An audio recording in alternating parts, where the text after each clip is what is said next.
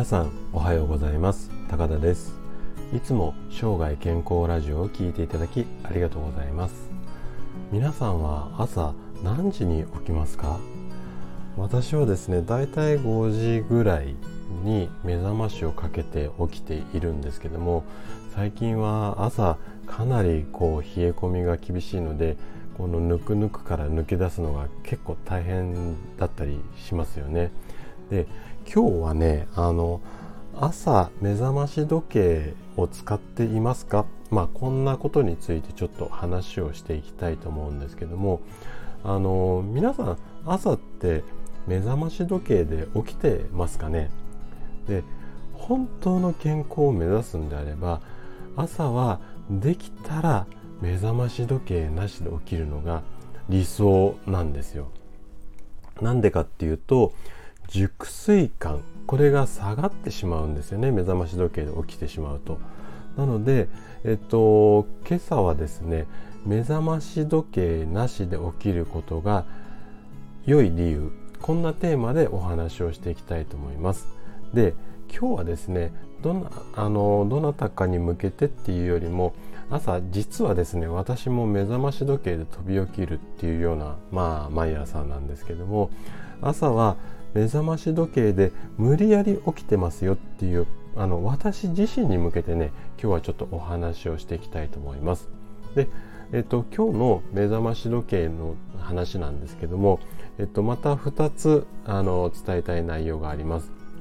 で前半ではですね大きな音は交感神経が刺激されるっていうお話をしていきたいのとあと後半まで朝の光で目覚めるのが理想。こんなあの話をしていきたいと思います。で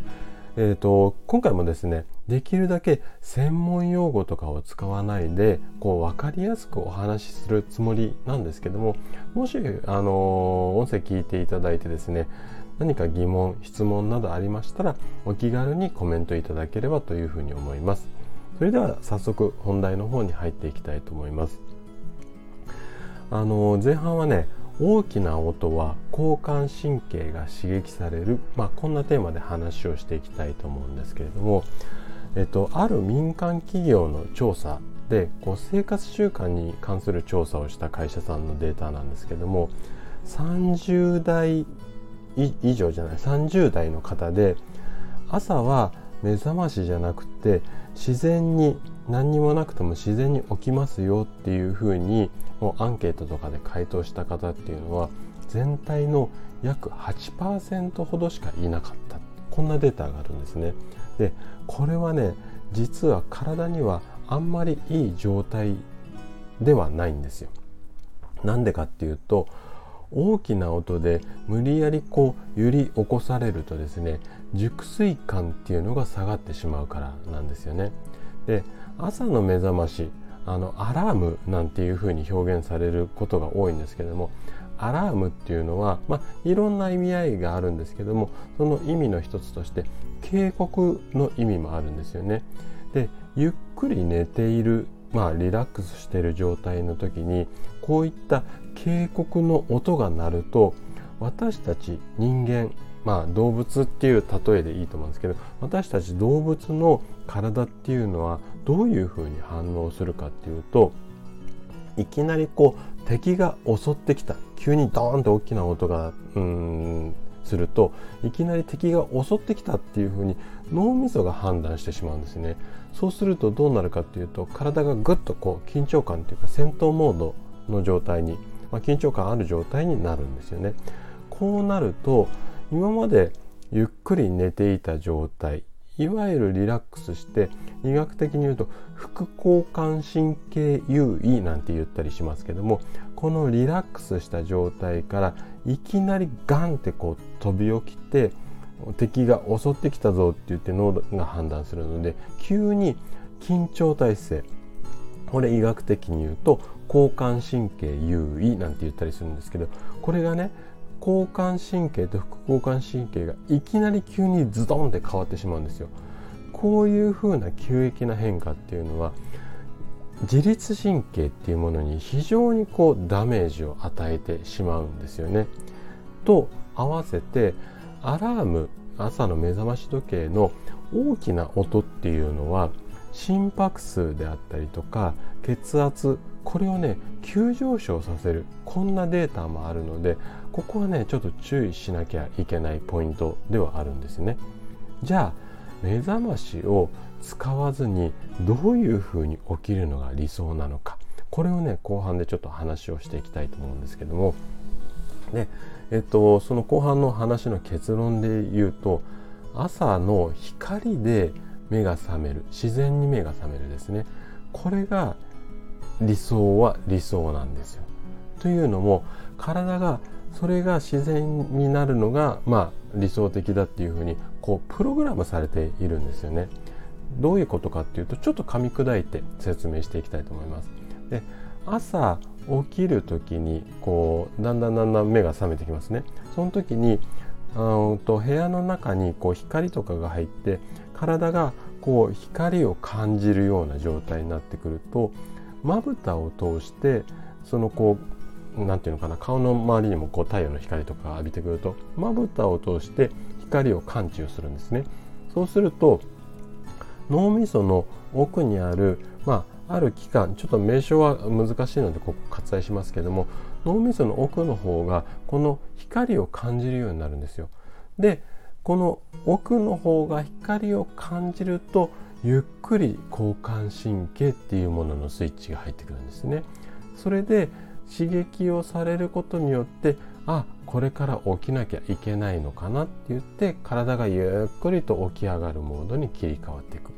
こういうふうに自然に切り替わるっていうのが一応理想的な流れなんですよ。なのでさっき言った通り強引に音でガンって変えちゃうんじゃなくてこうやって光を浴びさせることによって自然と目覚めるように変えていくっていうふうにすると自律神経も急激にこううん上がったり下がったりこう働いたりうん働かなくなったりっていうふうにしなくなるので